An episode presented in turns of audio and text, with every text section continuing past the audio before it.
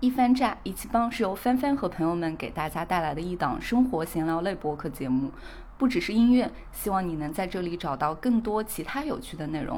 One, two,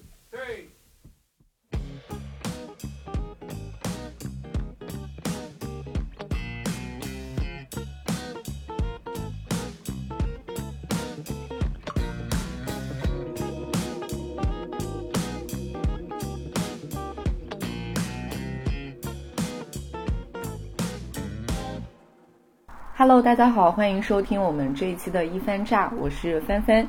今天我们又抓来了一位嘉宾，跟我们来录这期节目。然后这期也是新年的，就是二零二四年的第一期节目，所以隆重的请上我们这一期的嘉宾咪库。那咪库来给我们介绍一下吧。要很隆没关系，你就呃稍微介绍一下就可以了。我我先来说一下吧，就是为什么我这期会找咪库来给我录。呃，首先我们俩是非常非常多年的好朋友，多年到就是我们是初中的同学嘛，对吗？呃，几几年来着？零六年开始，对对对对对，已经已经多少年了？就十几年的那种好友关系。在初中毕业之后，我们又是同一个高中的，虽然不是一个班，然后大学我们也是在同一个城市，只不过后来就是到各自工作之后，我们就分开了。然后咪库现在是在日本，现在就是目前是留在日本的一个状态，所以接下来我们也请咪库自己来介绍一下吧。Hello，大家好，我是咪库，然后是帆帆的，像刚刚帆帆说的，我们已经认识很多很多年了。然后我们在南京大学毕业之后，我们也一起生活过一段时间。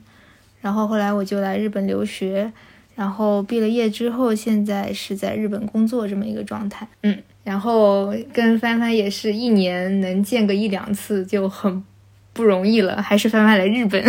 对，就是我去日本玩的话，都会找米库，然后我们就很难得的能在日本再见上一面，因为也是之前疫情的原因，咪库也好久没有回国了，然后最近一次回国，正好我工作也比较忙，也没有在国内能见上，所以基本上我们现在见面就是在日本能见到。那我们就再说回到今天的这个主题上，今天正好是想来跟大家聊一聊。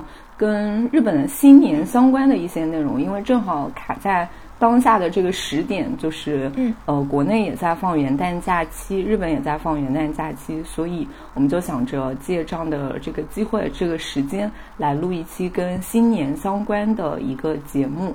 所以，嗯，我们就先来聊一聊，就是关于日本的一些新年习俗吧。因为咪库在日本，我觉得你对这方面的这个感受应该会更加深刻一些。说实在话，因为我比较宅嘛，对，然后我其实不是很能感受到他们这个整个的新年氛围，但是怎么说呢，日本人他们还是挺享受这个节日的这种感觉，就除了过年吧，然后相信你也来日本的时候有感受到过，就是万圣节还有对对对，那个圣诞节，对他们基本上基本上是在前一个月就开始准备过节了。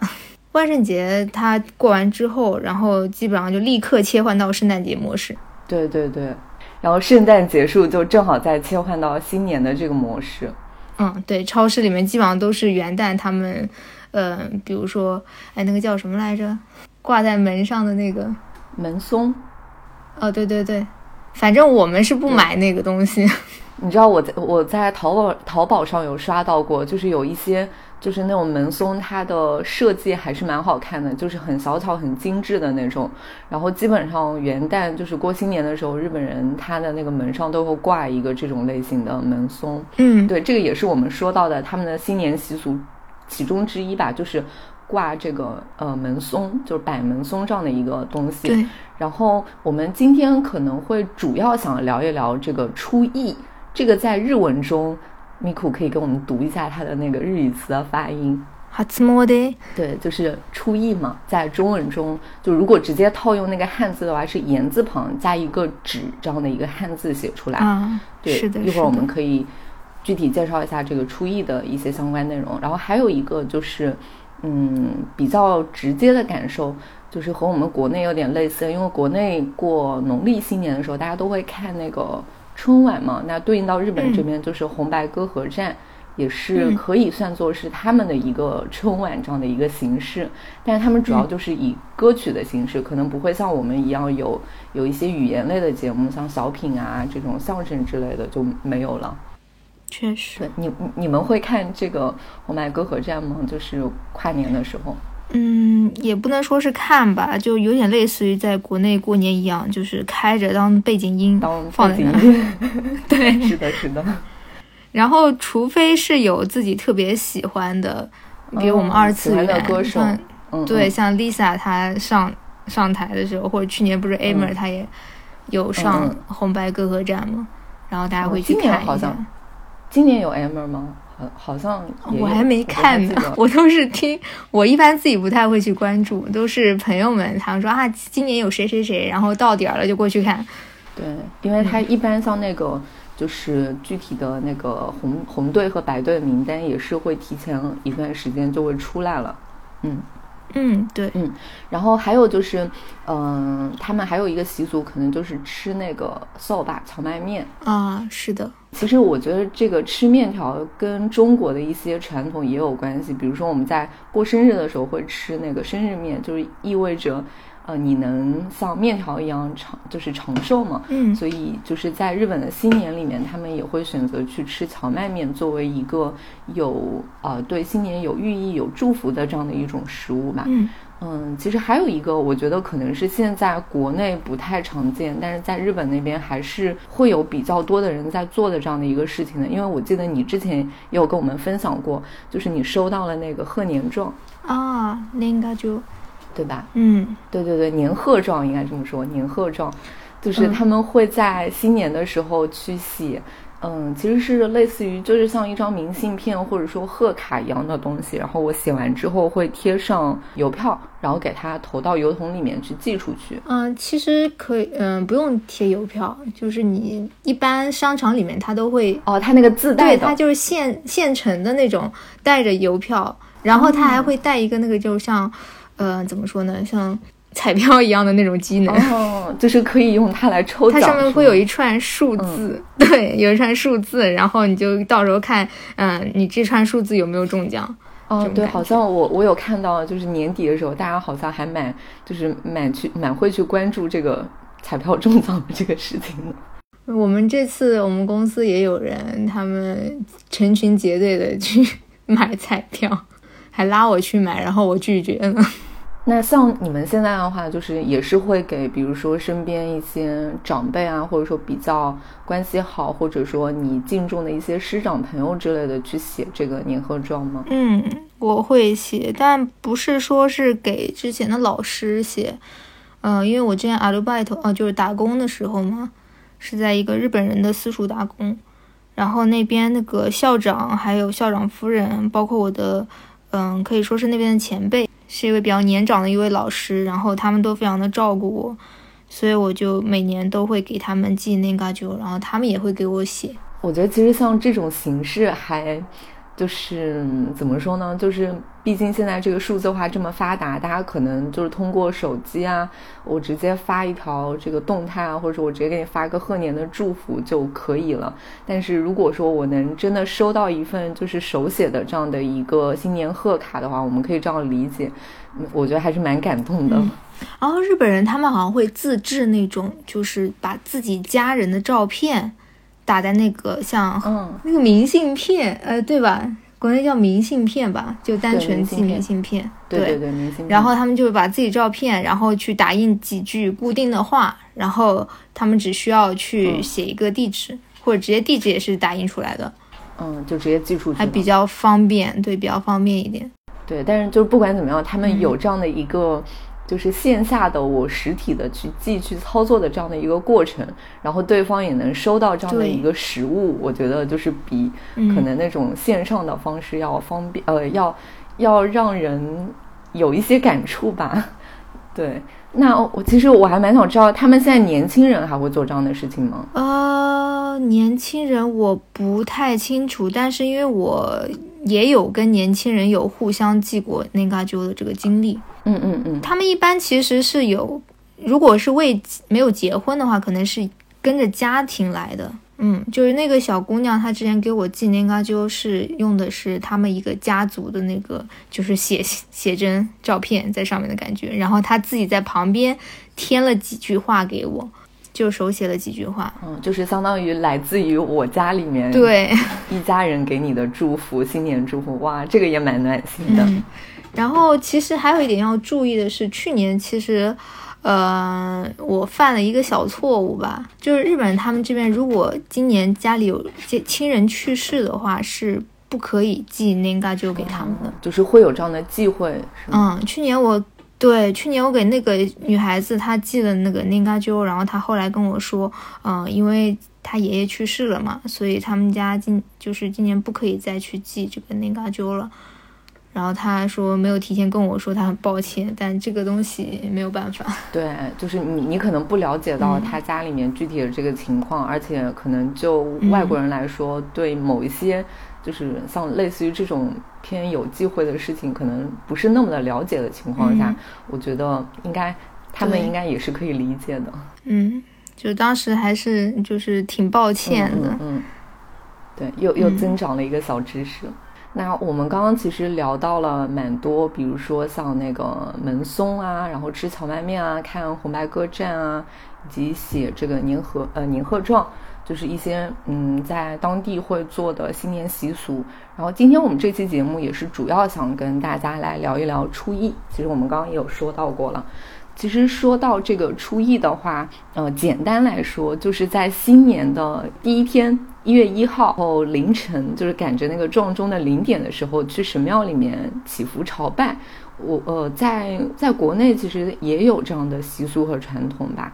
我记得我印象比较深刻的是，也是好几年前了，那个时候会每年一月一号元旦的时候去南京的那个鸡鸣寺，那个在南京还是蛮有名的。然后每年一月一号会去鸡鸣寺，类似于烧香，呃，也没有说什么非常要刻意的去祈求什么吧，但是就是有一点类似于养成习惯了，就感觉一月一号我就是得去做这样的一个事情，然后这个新的一年就在这个做完这件事情之后就开始了，会有这样的一个呃类似于仪式感的东西吧，所以我们今天也会主要跟大家来聊一聊这个初一。嗯，米库藏有没有去过？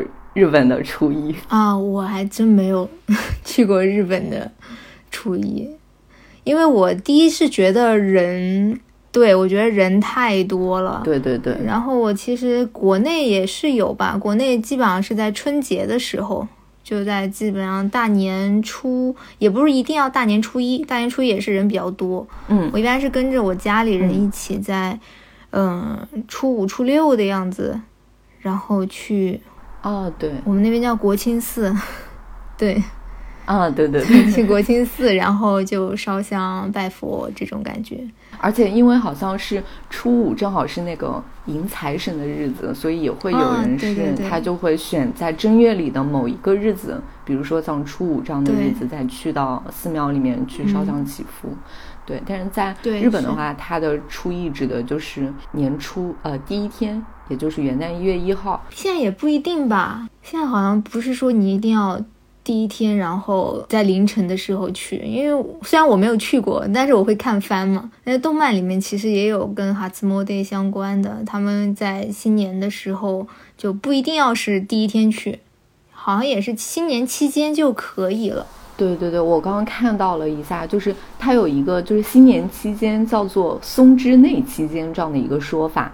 然后这个松之内期间指的就是一月一号到一月七号之间，也就是相当于这个之间你去到寺庙都可以算作是初一。而且因为现在好像就是你抢那个零点的时候去到寺庙里面人会超级超级多嘛。其实国内也是这个样子，比如说我之前看到像那个北京的一些什么寺庙里面，大家都会挤破了头想去烧那个头香。但是后来也有一种说法，就是说对你而言，你这个是今年的。第一次去寺庙去求签去祈福，其实，嗯，没有什么差别的，就是不一定说我非得赶着零点的那个时候进到寺庙去。嗯，我也觉得心诚则灵嘛，不一定要是，嗯，是的，是的，掐在某某个时间段去才有效果。然后，那我们也来具体介绍一下初一吧。这个“意”这个字，我们刚刚说到，其实在中文里面就是言字旁加一个“止”嘛，它在中文里面就是指。拜访的意思，也就是相当于你嗯新年里面第一次去到神社进行拜访去祈福。嗯、嗯其实日本在那边，呃，他们的十二月三十一号会被称之为在日语中是大会日，是吗？嗯，对对对，对，这个日语怎么读？我们来进行日语词汇小教学。啊，大会日，欧米索卡好像是对，哦，欧米索卡，它其实也是一个就是非常古老的中国的传统节日，在国内的话，就是在我们的传统文化里面，指的是农历的每个月的最后一天，就比如说，嗯，每个月的三十一号啊，或者三十号啊这种。然后正月的这个会日的话，它作为一年的这个第一会，则会被称之为初会，所以就会得到古代人的重视，也就是嗯，寄托了这些劳动人民比较朴实的一些想法，就是希望可以在这一天去驱邪避灾，然后可以祈求祝福这样的一些美好的愿望。所以日本这边它也完全延延续了这个会的含义，也就是说每个月的最后一天。所以这个大会日的话，其实指的就是大年三十，在呃日本的话就是十二月三十一号，然后我们这边的大年三十其实就是农历意义上的这个除夕夜嘛，对吧？嗯，除夕夜，嗯嗯而且再说到这个初一去寺庙里面去烧香祈福的话，原本就是早在江户时代的时候，人们会选择就是去参拜一些有土地神和方位吉祥的这样的一些寺院。但是到了明治中期的时候，因为那个时候，嗯，日本的电铁公司就是铁路公司，他们也开始呃发展起来了。然后为了铁路公司的盈利，他们会去大力宣传一些就是铁路沿线的神社。这样的话，就是希望人们可以嗯坐上这个铁路，然后去到一些可能比较有名的其他的一些地方的神社来进行参拜。所以就是从那之后，呃，大家就会更加倾向于去选择一些比较有名的，或者说交通比较方方便的一些神社去参拜。所以我现在有听说，就是在大会日这一天，大家要去初一的时候，这些铁路公司都是整晚营业的。这个我还真不知道，我去搜一搜。因为像平日的话，就是我们有有那个中电这个概念嘛，就是比如说我开到晚上十一点钟还是十二点钟，它就停运了。然后，但是在新年这一天的话，好像有很多铁路公司它都是整晚去营业的，因为是为了去运送这些去进行初一的这样的一些旅客。哦，确实会有中夜运的这个中文要怎么，就是中夜运行的这种，对，也有那种没有这种整夜运行的线路。嗯，可可能还是要分线路的吧，比如说那种比较热门的一些线路之类的，它应该就是会中夜运营。我，大 Q 竟然有不中夜运营的，小天极没有中夜运营的。可能也跟它那个沿线是不是有一些比较有名的神社会有关系吧？嗯，有可能。对，那我们刚刚说的就是，呃，关于初一的这样的一个历史由来和，呃，在铁路公司发展了之后，人们可能会去到一些离家不是那么近，或者稍微有一些距离的这样的一些神社来进行参拜。那下面我们就来说一下，就是你具体要去参拜的时候，你应该做哪些事情？因为可能像近几年这个日本的旅游业在国内也是比较受欢迎的嘛，就是大家会比较愿意去日本去玩，尤其是前几年吧，就是在排放核污水之前，嗯所以去到日本的话，其实大家肯定都会去到一些神社，比如说像一些比较有名的，然后大家在进到那个神社之后，可能就不太会，就是不知道该怎么去操作。我不知道你有没有这样的，就是初印象，因为我第一次去的时候也确实不知道该怎么去做。确实，我可能现在都不知道具体该怎么做，但是我一般去就看看别人，别人他们就拍拍手，然后去就是拜一拜。我基本上也是这样，就看别人怎么做，然后自己稍微学一学嘛，依葫芦画瓢。嗯是的，是的，因为我在之前去那个京都的神社的时候，就是有看到他过了那个大的鸟居之后，他后面嗯就是进到快是呃到神社的那地那个前面，它是会有一个让你去用类似于长柄的勺子去舀水的一个地方。嗯嗯对，然后当时呢，就是也会有一些不同的说法，就是比如说这个水是用来干嘛的？是给你来洗手的呢，还是给你嗯去喝下去的呢？或者说还是嗯让你来干嘛的？就是大家可能会有一些不同的理解，然后尤其是对于外国游客而言，他们可能完全就不知道这个地方你是应该怎么样操作才算正确吧。所以我们今天也可以给大家介绍一下，就是你在参拜之前要做的一些事情。我们刚刚说的那个地方叫做守水社，就是中文写作守水社，就是宿舍的舍那个那个字。啊，那个在哪？呃，那个一般是你在进到最终的那个寺庙，就是在进到最终参拜的地方之前，会有这样的一个地方，就是它下面是搭了一个，最终参拜的地方之前。对对对，就是我刚进神社，在那个门口的地方一般都会有，嗯嗯嗯。然后你就可以用它那个水池那边的长柄的勺子去舀它里面的这个清水来进行清洁。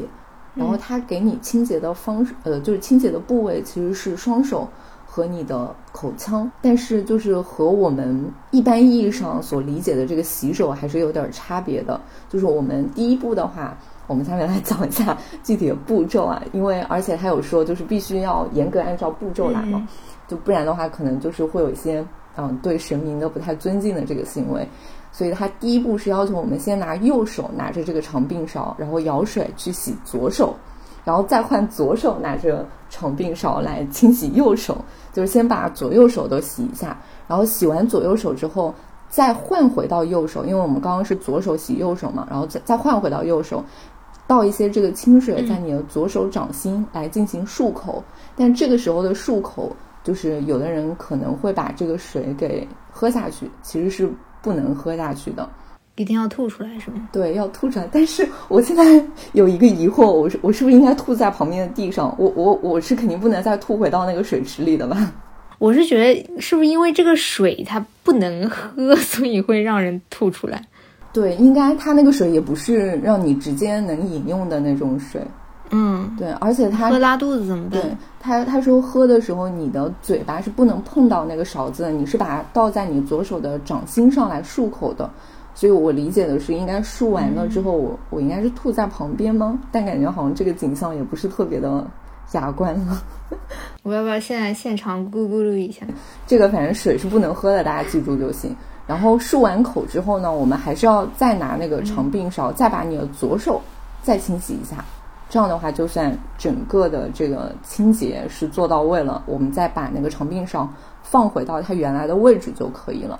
学习到了，因为我进去基本上没有洗过手。我也没有，我我唯一的一次是在京都的时候，是在那个嗯福建、呃道和神社那边儿，然后是因为嗯穿了浴衣在那儿摆拍，所以我就 我就哦去舀了一下那个水，但那个时候我也完全不知道应该怎么去操作。那现在会了。是的，是的，要记得先是右手洗左手，再是左手洗右手，最后的话再漱口，漱完口再洗一遍左手，再把它放回去就 OK 了。然后我们清洁完了之后，就可以进到神社里面。然后一般进到神社里面，它会有一些，比如说左边或右边会有一些小的那种亭子一样的，可以去卖玉手。一会儿我们也会说到玉手。然后你可以先去参拜，参拜完了之后，你可以再在神社里面去逛一逛。然后参拜的话，其实刚刚咪咕也说到，就是会看到旁边的大部分来神社参拜的人，他会去拍手嘛。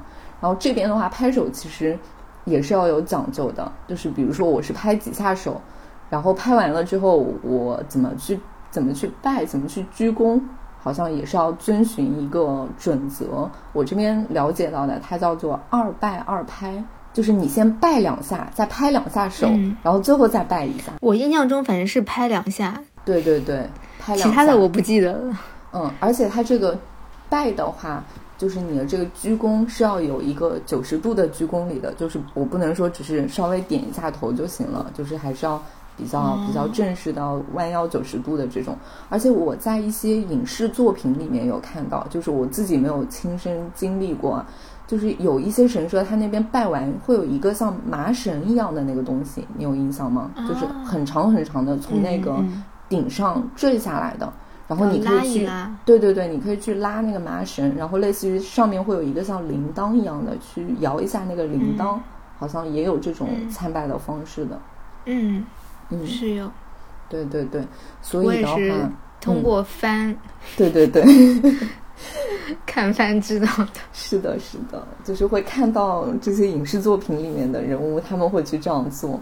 然后在在现实生活中，我好像印象不是特别多，就是在现实生活中，在寺庙里面去摇那个铃的不是特别多。其实像日本人，他们本身也有很多，就是你刚刚说的要九十度鞠躬啥的，他们本身也有很多人做不到嘛，并不是特别的标准。对对对，所以我觉得这个不管怎么样，就是你怀着一颗比较比较虔诚的心去，然后具体的嗯礼仪的话，我们在了解的情况下，尽量去做到我们所了解的这个范围之内的，我觉得应该也还算是 OK 的嘛。嗯嗯嗯，好，那我们刚刚是介绍的，就是你去到神社该怎么样去参拜。那下面的话，嗯，就是也可以主要请咪库来跟我们介绍一些，就是在日本我们去到过的，或者说，嗯，即便是没有去到过，但是有听说过的比较有名的一些神社吧。嗯，哎，那我们就从我们俩都去过的一个开始说吧。嗯，对，下鸭神社，对你也去过。嗯，对，下鸭神社，对，对，下鸭神社，对，但是下鸭神社的话，其实是在京都的一个神社。嗯，对，下鸭神社它还蛮有意思的。嗯，对，那我们就先来聊一下下鸭神社吧，因为正好我们俩都去过这这边嘛。嗯，刚刚第第一时间想到的，不知道为什么突然想到阿萨嘎呀。西摩嘎摩进家，西摩嘎摩，西摩嘎摩下鸭，下西摩，然后鸭嘎摩。正式的名字就是那个卡莫咪欧亚进家。啊，它正式名称就是我们嗯在进到那个下鸭神社的时候，就是你会看到它上面还有另外的一个名字，对对对，我不知道日文怎么读啊。它用中文就是用汉字写出来是叫做鹤茂玉祖神社，对，但是就是我们可能更多的会称它为下鸭神社，哎，为什么要下鸭神社？这是一个好问题。为什么？呃，刺修啊，西摩嘎摩进家。其实说实在啊，我在这边很多这些什么汉字的东西，我不会读日语，我们直接就中文，直接就读就说中文了。对，因为感觉那些就是你要对应的去译过去，也不知道是能对应到什么。太拗口了。呃，我理解的是，就是这些神社是因为，呃，比如说它是主管什么的神，然后他可以去，比如说我是祈求这个祈求财富啊，或者说祈求姻缘啊，还是祈求什么的，它可能会对应到不同的名称吧？我刚刚查到了，它为什么是下压神社？为什么？因为它是在鸭川的下流。原来如此，好简单哦。是的，如此的简单，对。想多了。哦，所以因为正是因为它在鸭川下游，所以就叫就是简便称呼为下鸭神社，是吗？懂了，懂了。对对对。然后，嗯下鸭神社比较，嗯嗯，好说一点它那个正式的名称要更方便人们去记吧。嗯嗯嗯，下鸭神社的话，它最初是建于公元八世纪，嗯，也算是京都的世界历史遗产之一，并且是他们最古老的一个神社之一。而且是在嗯，就是迁都之后，下鸭神社它也是成为了一个类似于京都的一个守护神社吧。なるほど。我是今年七月份去的下鸭神社，你是去年吗？哎，是不是我跟你说，对对对，对你说下鸭嗯神社还不错，然后我就去了。 你是去年去的是吗？对，去年春天樱花盛开的时候，哦，好羡慕！我是夏天的时候去的，都没有看到樱花。樱花真的樱花盛开的时候非常美。它不是有那个红色的那个桥吗？呃，然后有鸟对对对居，就那个地方。是的，是的。刚好那个时候樱花盛开，就特别的美那个景。嗯，而且它那个花瓣可以落到那个水里面。对对对对对，当时还拍了照片。嗯，我记得你给我看过那个照片。然后我这次选下神社，一个是因为刚刚咪咕跟有跟我推荐，所以就去了。虽然我去的时候没有看到樱花，而且还有一个比较好的点，就是因为大家可能第有提到京都，会脑海里第一反应想到去清水寺啊这种，或者我们一会儿要聊到那个福建道和大社之类的，就是那些比较有名的神社。我觉得下鸭神社相较于这几个其他的神社来说，虽然它也很有名啊，但是人不会那么多。嗯，对，确实。还还是因为我去的时间点人不多，就是反正他给我的印象就是我去的时候基本上没有什么人。嗯，应该确实他是那边人不会特别多，虽然我也不知道为什么。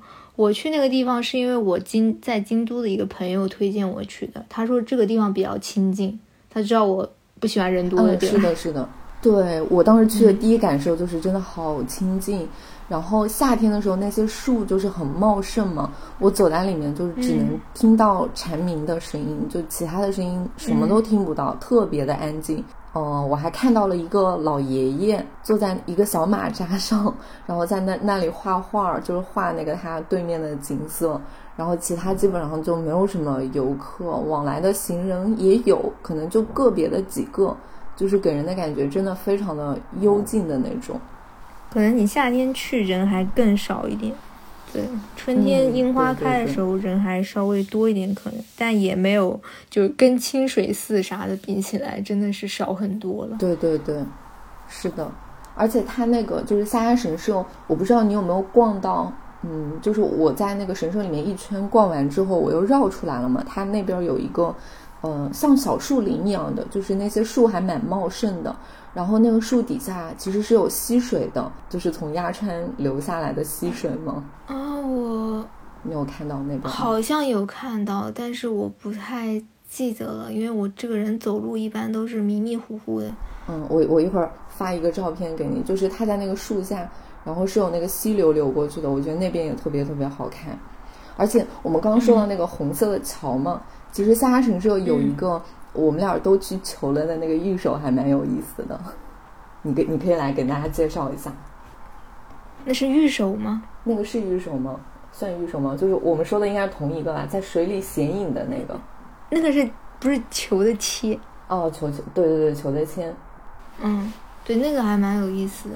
嗯，虽然有一点点贵吧，我不太记得多少钱了。我来看一下，我好像我也不记得多少钱，那应该是一千日元，如果没有记错的话，应该是一千日元。就我不记，虽然我不记得多少钱，但是我印象中只知道它好像是比我想象中贵一些。对对对，然后它就是在那个，呃，那个我们刚刚说红色桥，它的旁边有一个可以卖的这样的一个小亭子，然后你进去之后就可以买一张那个求类似于求签的那个纸，但是上面的内容你是看不到的。然后你必须把它拿到我们刚刚说的那条小溪流上，把它浸在那个溪水里面，然后它的字就会显影。对对对对对，这还蛮有意思的。你把它浸了之后，它不是变湿了吗？其实它那个里面还有一个那种塑封套可以给你买了，然后你就可以把它装在那个塑封套里面再带回去，这样的话就不是湿哒哒的，也不会把那个弄皱了。啊，还有这个？对我当时买了，而且它那个塑封套也很好看，就是有印那个下鸭神社的。嗯，类似于它那边的一处风景的那种，它进门的那个地方。对，因为我是想把那个签给带走的，因为我当时还求到了一个大吉，你还记得吗？还是你帮我翻译的？羡慕。我虽然不太记得我求的啥，好像不是特别好。我今年看到就是社交网络上有说这个夏亚神社，它今年出的一个限定玉手吧，是那个蕾丝状的，就特别好看。然后好像会有很多人去买蕾丝的。你说蕾丝，我想到了秋叶原的神社。那要不然你给我们来介绍一下秋叶原的那家？那个我没有去过，是什么神社？嗯，是神田神社。有一个站不叫康达吗？神田，不知道你有没有去过，或者你有没有听听过这个站？嗯，我知道这个站，但是我没我我听过，但是我没有去过，也没有在。它其实就在秋叶原那边，这个神社。呃，因为在秋叶原那儿嘛，所以里面有一些二次元元素在里面。嗯，命运石之门你看过吧？没有看过。哦，没看过。对，我记得我好像我跟你就一起住的那段时间，我在看命运石之门，如果没有记错的话。然后反正就是还有 Love Live 一个反正挺火的一个番吧，就二次元喜欢的番。对，它就是这些动漫里面都有出现过这个。嗯，神田神社，然后所以其实会有不少二次元粉丝会去那边叫所谓的圣地巡礼嘛。然后那边的建筑其实也挺好看的，你可以去搜一搜，就是它是也是那种红色金色的那种配色。然后我上次去也是樱花盛开的时候，好羡慕你能赶在那个时候基本上每年都在嘛。他们也是有蕾丝玉手的，就他们家有一个紫藤花的那个蕾丝玉手，还挺好看的。其实说到这个蕾丝玉手，我就想到另外一个神社，也是你之前带我们去求的那个，就是我们刚刚说的阿佐谷神明宫啊，阿萨嘎亚金妹谷。它就是在阿佐谷那边是吗？因为我今年去了阿佐谷，但是我没有，我完全没有想到这个神社。因为今年去那边的话，阿佐谷它不就在高岩寺下一站吗？啊，是这样吗？我不太记得它在哪一站，但它确实是在阿佐谷。嗯，应该就是离阿佐谷站估计也不是那么远吧？哦，我搜了一下，阿佐谷站徒步两分钟就到了。哇，这么近！我完全没有想到这个神社。这个神社它确实预售很好看，我当时不是我。也是在网上刷到了，然后就拉着我朋友一起去，然后就给你们就一人带了一个。对对对，那个神社很特别，就是一般的玉手是那种就是类似于一个小的像包一样的那种，然后阿佐古神明宫的是一条手链。对，它好像还可以挂包上。啊，对，就是你可以把它挂在，比如说你想戴在手上，或者说挂在我的其他的一些物件上，也都是可以的。嗯嗯嗯，它还有一些什么限定也贼好看。但我后来就没去过了，就是不同的季节限定是吗？对，好像是有一些什么特殊的限定，但他们家比较，就是他们家可以你去让他邮寄给你，你不用自己去呢。还有这个功能？对。那这样会不会不太灵？我不知道，但可能大家单纯的因为好看，或者是买的人太多了，所以他提供了这种服务。天呐，原来还可以这样。在他官网上看，对，但是那个那个真的很好看，我们也可以把那个图片放在我们今天的这个简介里面。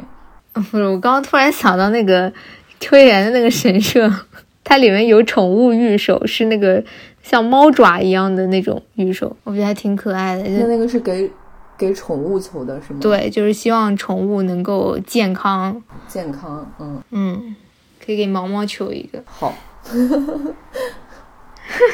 我最近一个去到的神社，就是在不算在东京境内了，因为到了那个埼玉县了，就是穿越的冰川神社啊。我听说过，但是我一直没有去。对，因为我记得八月份那次我们不是在一起嘛，然后你对象他有提到过，对吧？哦，就是在我们去那个昭和纪念公园的时候。然后当时不是问接下来的行程嘛，然后就说到了这个穿越穿越冰川。对对对对对对。因为那个地方它比较出圈的，就是网上可能很多人拍到的，它是在夏天的时候会有那个风铃季，就是会有一扇那个门上面全部都是挂的风铃。然后你去到那边，因为我当时去看了，真的就是一阵风吹过，那些风铃就会发出非常清脆的那种响声，真的还蛮美妙的。尤其是在夏天里面，然后你会感觉到就是莫名的有一丝凉意，就是很清爽的感觉。我只关心一个问题：人多吗？还行，我觉得就是可能大部分人也是为了去看那个风铃记的话，因为他平时估计人不是特别多。冰川神社其实我在去的时候完全不知道。后来走了之后，或者说我看到了那个玉手之后，我才知道这个神社原来是求姻缘的，而且就是据说他求姻缘非常非常准。我我当时是抽到了一个墨迹，因为我们俩去的时候，我们都不知道这个神社是求姻缘的。后来他那边有一个非常神奇的玉手，叫鲷鱼玉手。然后那个玉手的话，不是说我直接给，比如说我直接给五百日元去那个小亭子里面去买。而是它在一个大的木盆里面，有好多好多的那个鲷鱼，然后鲷鱼它是分不同的颜色的，就是有那个深粉色、浅粉色、白色，还有蓝色，然后好像有说红色是招福平安，然后其他的一些颜色是。就是求姻缘的，然后你就可以用一个那个小鱼竿，那个小鱼竿上有一个钩子，然后你去勾那些，就是比如说我看中了，我想要一个，比如说我想要一个淡粉色的，我去勾那个淡粉色上的一个线，我把它勾起来，然后勾起来之后呢，在那个鲷鱼的嘴巴里面有塞一张签，然后你把那个签打开来，然后它里面就会告诉你你求到的是什么。对，你可以把那个鱼带回家，然后那个鱼的嘴里面也会有那个铅在里面。哦，那蛮有意思的。之后有什么时候去看看？嗯，可以去的，因为离东京也不远嘛。我不是懒吗？休息了之后就不想出门。主要是它夏天有风铃季，好像其他的季节应该也有一些就是不同的活动之类的，你也可以去看，你可以去查一查。嗯嗯嗯。其实我们在聊了这么多神社，我觉得有一个比较主要、比较集中的点，就是我们聊到了很多跟御守相关的话题。那我们下面就正好也来介绍一下御守吧。就刚刚 Miku 给我们读了御守，就是 Omamori 是吗？嗯，Omamori。说白了，可我觉得可以理解成护身符的意思。对。这个玉的话，它其实是一个，就是在日文中是一个尊称，是没有实际含义的，对吗？对，就是其实是一般，呃，怎么说呢？就是说敬语的时候，一般会加一个那个玉玉这个字，懂了。然后守的话，其实我理解的就是类似于守护之类的。对，就是麻摩利嘛。对，就是护身符保保佑你的这样的一个东西吧。然后大家去到神社也是一般就是会，呃，除了我们刚刚说的去参拜之外，也是会顺带着去求一下这个御守，因为它不同的神社可能会有不同的一些寓意吧。比如说我们刚刚说到的，它是祈求姻缘啊，还是祈求财富啊，还是说祈求平安健康啊，等等等等的。所以人们会去到不同的御守去祈求这，呃，去到不同的神社。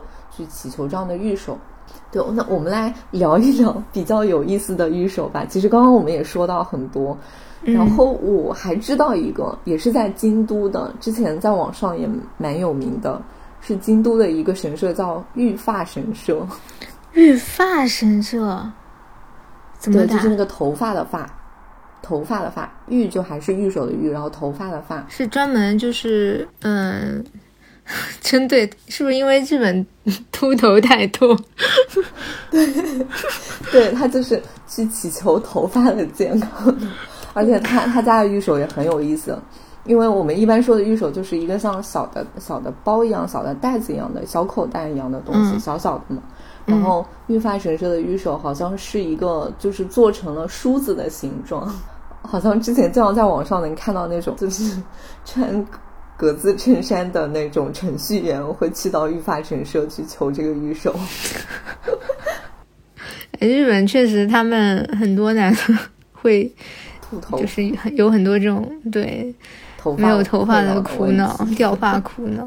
你在电车上会看会看到很多那种，嗯嗯嗯，就是让你长头发的广告、育发这种广告。对，嗯，还有大阪有一家神社，它的罗马音写作。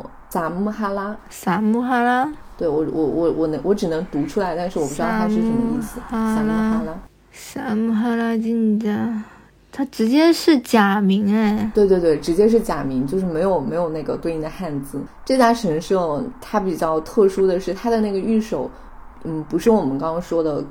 比如说什么钓鱼啊，什么梳子啊，或者那个小袋子之类的都不是，它是一个戒指，是一枚手工打造的银戒指，所以我我猜想这个价格应该和普通的玉手应该也是不一样的价格吧，应该会贵很多吧？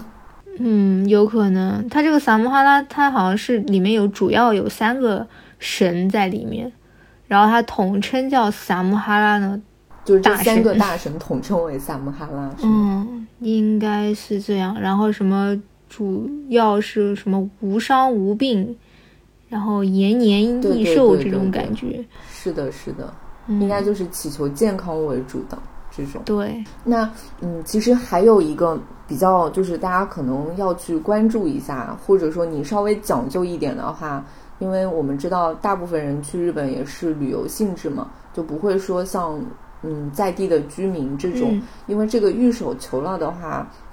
我们可能对于游客来说，只是图个新鲜，或者觉得它很好看，我就想拥有这样的一个玉手。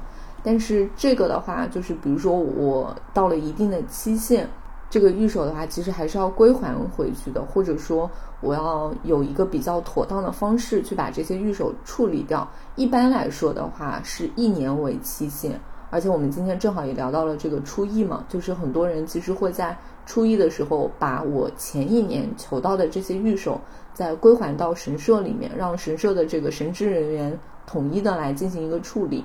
是确实有这这个这个说法，但我之前也不知道。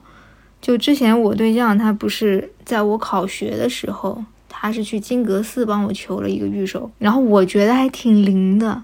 嗯，我觉得我挺灵，因为我觉得我考我后面考学运气还蛮好。但我后来因为在那个金阁寺不在关西那儿嘛，然后疫情过后就一直对一直没有过去。我不是考上之后就开始疫情了嘛，就没有办法还回去。然后后来才知道这个还是要归还的。然后嗯，我就找我那个京都的朋友，他后来帮我去还了一下。对，好像是我寄给他的。哦，你你寄给他了是吗？但也拖了挺长时间了。那也蛮讲究的。对，就是有说法是你在年初的时候买的玉手嘛，然后你到年末的时候，就我们刚刚说，比如说你在初一的时候，你再把它还回去。而且就是比较好的是，你在哪里买的，你就亲自的再还到你当时去买的这个神社。这样是比较好的，而且你在还的时候，你要告诉神明，就是你祈愿的这个结果。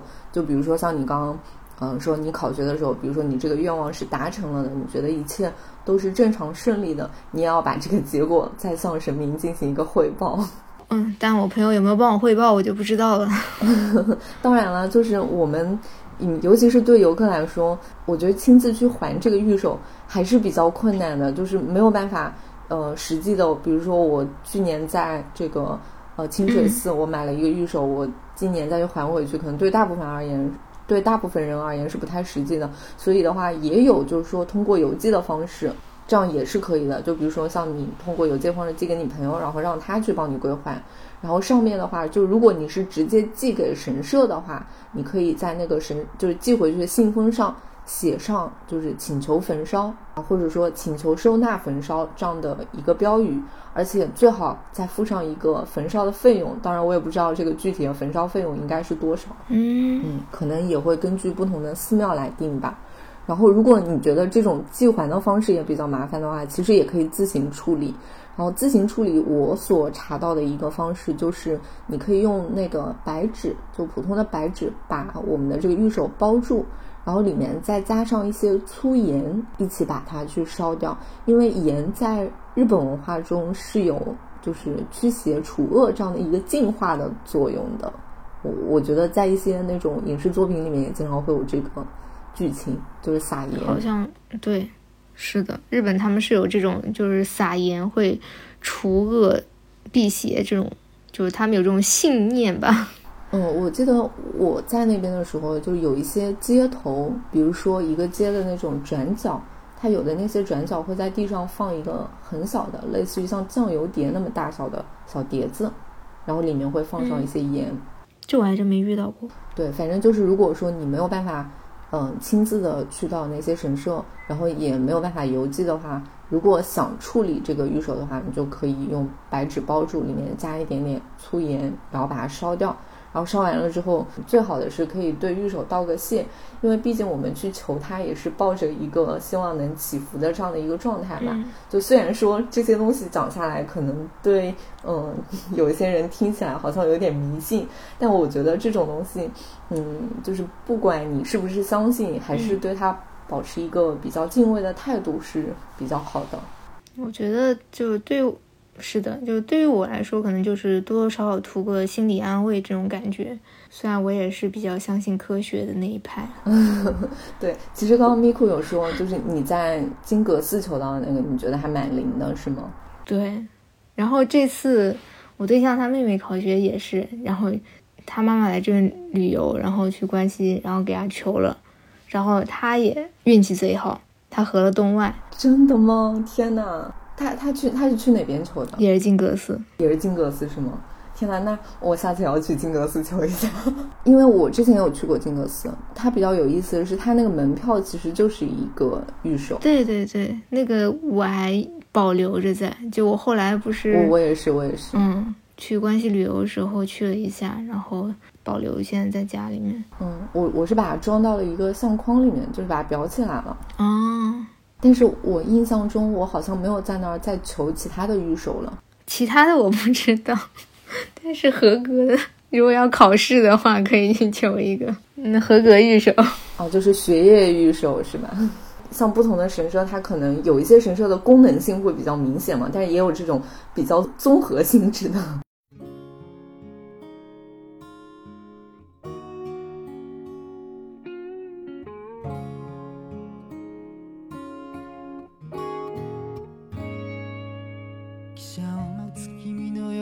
僕は時計を気にしてる。季節外れの雪が降ってる。東京で見る雪はこれが最後ねと。寂しそうに君がつぶやく。名残雪も降る時け過ぎた季節の後で今春が来て君は綺麗になった。去年より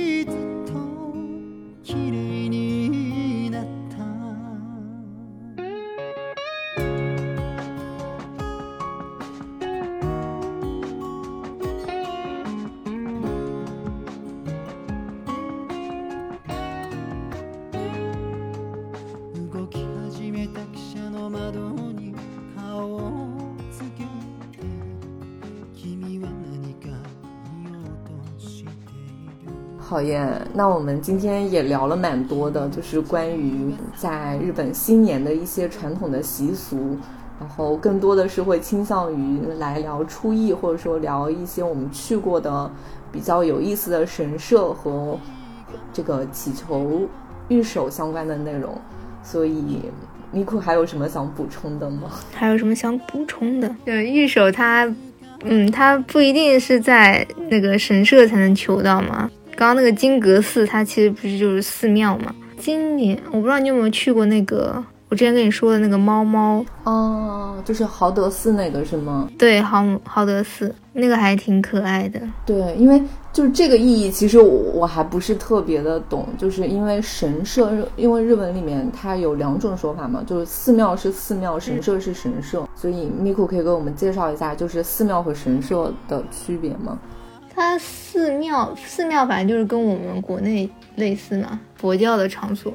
然后神社其实就如果要比喻的话，就有点类似于道教神道的场所那种感觉。哦，就是它的流派是不太一样就如果硬要举例区分的话，对我感觉是这样子。然后主要的就是，嗯、神社那边不就是鸟居嘛，它比较有标志性的。然后寺庙基本上就是有那种比较大的那种大殿，金阁寺的那种金阁。嗯，像清水寺也是，它是没有鸟居的。嗯，对，它就是那种大殿嘛。嗯嗯，懂了，原来是这样的。嗯，啊，具体他们真的是从就从宗教信仰上面这种区别，大家感兴趣可以自己去查一下。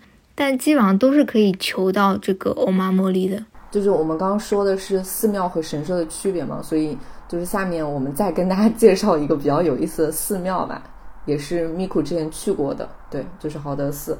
我刚刚还查了一下豪德寺，它有那个什么猫猫电车，哦，就是专门去那边可以搭猫猫电车。对，就是专门去那边的那个猫猫电车。然后它那个不是是招福猫吗？豪德寺你没有去过是吗？我没有去过。嗯，下次可以去看一下。虽然它里面东西其实不没有特别特别多，但它那个猫猫电车我还挺好奇的。虽然我上次去，但我没有坐到这个。它是应该是也是固定的班次，对吧？对对对，然后我今天查了一下，发现它今天是停，就是没有在运行中的。嗯，今天没有运行，然后具体的时刻表我也没有查到。然后，但它比较可爱的是，它那个一般车上不是有那个拉环吗？它那个拉环也是那种猫猫的，对，招福猫，哦，很可爱。对我之前是在网上有看到过豪德寺的那个图片，就是给人印象最深刻的就是它那个里面嗯会有一片全部都是白色的招财猫。哎，你说的是招财猫是不是？对，不是招财猫吗？我之前也一直以为是招财猫，它其实不是招财猫。哦，那是什么？正常招财猫好像是就左手、哦是举着左手，然后它手上会举着个小金币。对对对，豪德寺的那个猫是招福猫，它叫 Maneki Neko。哇，原来是这样。对，因为我看到那些图片上，它举的是右爪，对，它举右爪，而它右爪上面没有那个小金币。哦，就只是把爪子举着。嗯，嗯 对，然后它那个马内基内 k 就是招福，它其实是招，呃，意思是，嗯，看起来是招福吧，但是我看它官网上面写的说是招来某个，就是招来一段缘分的这种感觉，就类似于牵线搭桥，然后它给你带来一种缘分，但你这个缘分你能能不能真正的利用起来，这个就靠你自个儿了。原来如此。哦，你说到这个，我想到一个日语里面会有的汉字，就我不知道它日文怎么读，但是我知道它怎么写，就是绞丝旁再加一个半，那个怎么读？绞丝旁加个半，对，就是羁绊的那个绊，绞丝旁加那个一半的半。对 k 字呢？对，就是羁绊的那个绊。因为为什么我想到这个，就是你刚刚说它那个招财猫，它不是就是举起右爪，其实不是说嗯招财，只是呃可能说吸引来一段类似于缘分，或者说人与人之间的一些关联关系吧。所以我就想到了这个伴这个词，而且我感觉在日文中就是。他们好像还蛮喜欢，就是用这个词或者说用这个字来表示人之间的那些比较比较难以斩断的关系啊，或者这种。其实我觉得和中文中的羁绊对是差不多的意思。嗯，那个就是 k i z 呢。所以这个豪德寺的它的这个猫猫，其实不是说是招财的，而是说，嗯，也是给大家祈福这样的一个含义在里面，是吗？应该是这样，它官网上是这么说的，就是招来福气。它这个上面介绍说的是最初这个招福殿，他们那有个叫招福殿，就招福殿这个说是当某一天就有个人他去捕猎，然后他经过了这个豪德寺门口，就遇到一只猫，那个猫好像就是像他就像招手一样嘛，就好像在邀请他一样，然后他就去。嗯，去到这个寺里面，然后刚好就突然就开始电闪雷鸣嘛，那刚好他就在这边避雨。下雨了。对，他在这边避雨，然后他就在这个寺庙里面和这个寺庙里面的和尚就，嗯，进行了一番交谈。然后他交谈之后，他感觉受到了极大的，就可能受到一些启发或者受到一些感动嘛。然后后面之后，他就出资让这个豪德寺他就是重新新建了，就这个缘由。开始了这个豪德寺，他们就是有这个招福猫，就是因为他当时看到了那样的一只带他进去的猫咪的这个缘故，他这个出资重建了，然后这个豪德寺他们自己也获得了一些，嗯，支援这种东西。明白了，对我刚刚听你说。就是你有去查这些寺庙或者神社的网站，是他们现在就是基本上这些神社或者寺庙之类的都有做自己的官网，是吗？应该是的，就你说一个去。咕咕噜一下就能搜到，它会有自己的官网，那还蛮先进的。就是你没有 你没有听说过，或者说国内啊，就是我我现在所认知上，就大部分，比如说我们说一个什么国内的寺庙，好像不太会说我能查到它的官网这种概念。当然也有也有可能，也有可能现在有，就是他们应该会做类似于微信公众平台，鸡鸣寺有，可能也就是。和官网差不多概念的，嗯，毕竟也为了与时俱进，就像你刚刚说的，还可以去邮寄预售。对，邮寄预售可能代购的太多了，之前小红书上刷到不少。好耶，那我们今天其实也聊到了很多，就是关于新年祈福的这样的一些内容，所以也希望这个新年的第一期节目。可以给大家带来一些好的运气，就是在你收听完我们的这一期节目，并且给我们评论留言之后，我也想有好的运气。嗯，我也想。我本来我本来是想就是想着元旦假来日本的嘛，但是因为国内元旦假只有三天，如果我来的话，可能实际上玩只能玩一天，就有点紧张。对对对，所以我就没有那个。我之前是有去过清水寺去出役的，是就是在二零年那一次疫情刚开始那一年，我有印象。对对对，正好赶着一月一号去，跟陈老师，对，跟陈老师一起来的。对，那个时候我们住在大阪，然后一月一号当天，我们从大阪坐电车去那个京都，就是一大早，我们可能四五点钟起床了，其实也不算早了。当时去了那边，到了那边之后，已经超级多人了。太佩服你了，你这种，你这种劲头。好呀，好呀，那也希望我们这期节目能给大家带来新年的好运。然后，如果你有去过什么其他的有意思的神社，也欢迎你跟我们一起评论交流吧。那今天也非常非常感谢咪库，嗯，在这个日本 新年的假期当中，愿意抽这个时间来跟我们录这期节目，谢谢咪库。我今天也学到了好多，对我觉得还是蛮有意思的。如果想再了解的话，应该也有很多有意思的神社等待着之后去打卡。嗯嗯嗯，我今天其实真的自己在嗯搜的时候，我也就发现了很多新东西，包括那个。豪德寺的那个猫猫电车嘛，我之前压根儿不知道，就直接小年级坐过去。对，以后有机会就可以去试着，好运气好的话能赶上那个车的班次，可以坐一下。嗯，可以到时候提前搜一下，然后我搜好了再告诉你。好呀好呀，应该很可爱。好，那我们今天就先到这边吧，也感谢大家的收听，我们下期再见，祝大家新年快乐。哦，对了，新年快乐，我们可以用日语再跟大家说一个。明けましておめでとうございます。バイバイ。バイバイ。